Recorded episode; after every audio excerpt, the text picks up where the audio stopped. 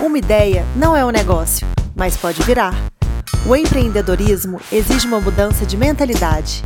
E por isso, escutar quem já viveu ou vive esse desafio pode fazer uma enorme diferença. Seja bem-vindo à nossa segunda temporada. Produção e patrocínio NIL, a agência digital das pequenas e médias empresas do Brasil.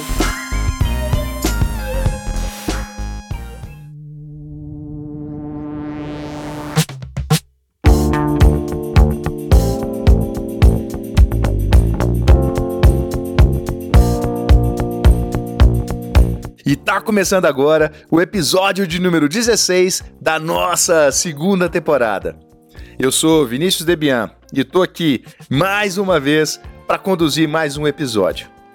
E para começar o episódio de hoje, uma pergunta: será que as empresas do Vale do Silício, como a Amazon e o Facebook, estão ameaçando a democracia ao roubar dos governos o papel de principais fornecedores dos espaços e dos serviços públicos? Essas gigantes do mundo da tecnologia estão olhando para setores regulados pelas autoridades, sejam elas federais, estaduais ou locais, como as próximas áreas para serem, entre aspas, consertadas. As áreas da saúde, do planejamento urbano, da educação, do transporte e das viagens espaciais. A retórica é sempre altruísta.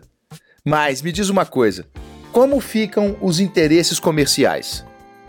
Em vários países, e talvez ou principalmente no Brasil, o papel do Estado está em xeque. A burocracia e a falta de preparo de grande parte dos nossos governantes causam um sentimento de descrença geral em todo o mundo. Ao mesmo tempo, e por outro lado, outro céu, ou melhor, espaço, não é nem de perto o limite para os fundadores das grandes empresas de tecnologia. A exploração espacial já está na pauta de empreendedores como Elon Musk, fundador da Tesla e da SpaceX, e de Jeff Bezos, criador da Amazon. Os fundadores dessas empresas, assim como a Apple, o Facebook, o Google e o Uber, têm um poderio cultural, político e econômico tão relevante que estão, à sua maneira, moldando e influenciando a vida de muitos, assim como o próprio Estado. Essa é uma teoria defendida por Luce Green, uma jovem futurista britânica, autora do livro Silicon States, ou Estados de Silício, em tradução livre, sobre a crescente influência dessas corporações em nossa sociedade. O nome do livro remete, é claro, ao Vale do Silício, berço da maioria das grandes empresas de tecnologia da atualidade. Para ela, os tais estados de silício têm sim aspectos positivos, como a capacidade de se manterem inovadoras e eficientes, mesmo após se tornarem muito grandes. Mas elas causam também efeitos colaterais, relacionados, sobretudo, a questões éticas. Isso tudo traz, obviamente, impacto nos diferentes setores da economia e também na vida dos empreendedores. As grandes empresas de tecnologia mudaram e continuam mudando aspectos muito importantes em nossas vidas. No passado, empreendedores como Rockefeller, o magnata do setor petrolífero, ajudou a industrializar o mundo. Com o sucesso, Rockefeller e muitos outros empresários de várias partes do mundo se tornaram figuras muito influentes por meio da filantropia, controlando jornais e moldando as paisagens das cidades com os prédios que construíam. Entretanto, nenhum empresário do passado foi tão endeusado como Bezos ou Musk. Segundo Lucy, autora do nosso livro em questão, há um deslumbramento quase místico em relação a eles e às empresas que eles criaram. E assim, essas grandes empresas de tecnologia vão substituindo a influência do governo em vários dos setores. Um exemplo que está em voga agora é o da exploração espacial. Elon Musk quer chegar a Marte com a SpaceX e Jeff Bezos também investe nesse mercado. E com isso, as empresas vão trabalhando para mudar leis a fim de atender a seus interesses. O Uber é a empresa que mais se encaixa nesse exemplo. Ela já bateu de frente com a legislação de vários países para poder operar. A empresa foi muito bem sucedida ao colocar a população contra o governo, no esforço de conseguir ter leis mais favoráveis.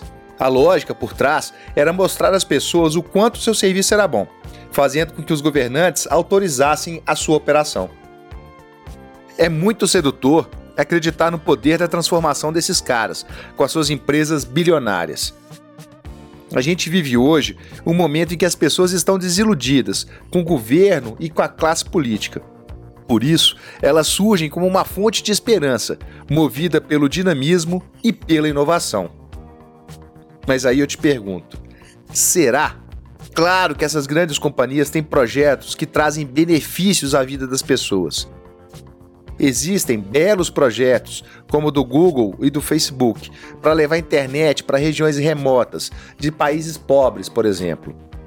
Tudo que é feito por essas grandes empresas visa o lucro. A internet que o Google e o Facebook querem levar para regiões remotas vai beneficiar também a eles, já que os usuários da tecnologia serão impactadas pelos negócios. E ainda tem o tal do efeito colateral como os assaltos e as mortes de motoristas e os abusos sexuais, tão notificados em relação aos serviços do Uber. Ou então, do vazamento de dados do Facebook pelo Cambridge Analytica. E neste ponto, tudo indica que Lucy tem razão novamente em suas observações. O que move essas empresas é a ambição, e nem sempre a ambição delas é boa para as pessoas. Mas acontece também que, a partir desses escândalos, as empresas são obrigadas a se conscientizarem sobre seus problemas, tomando ações para tratá-los. Além disso, as pessoas hoje estão mais atentas à ação dessas empresas. Empresas como o Uber, o Airbnb ou o Facebook não querem comandar um país.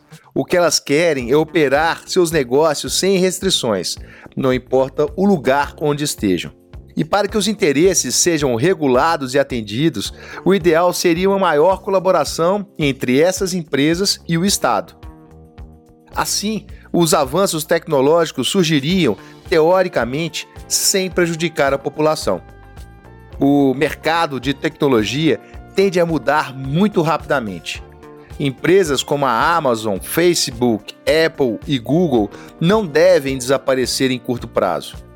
A tendência é que os serviços oferecidos por essas empresas se tornem negócios relevantes, com produtos muito importantes, mas que vão perder, ao longo do tempo, boa parte da sua influência.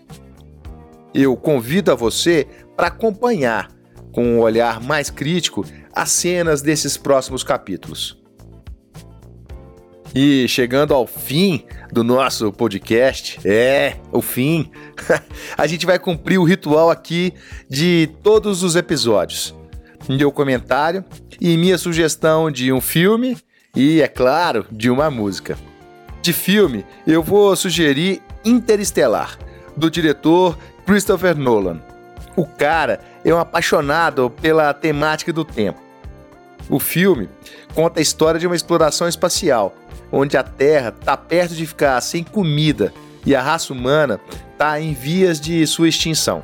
Uma equipe de exploradores viaja no tempo e pelo espaço para tentar encontrar um novo lar. O final do filme é simplesmente espetacular. Bom, de música, eu vou sugerir um som, um som muito bom. Michael Kiwanuka. Não sei se eu falei certo. O cara é um cantor britânico, filho de ungandenses. E a música, que eu vou colocar aqui no finalzinho, se chama One More Night. É isso aí. Um beijo para vocês e até o próximo podcast.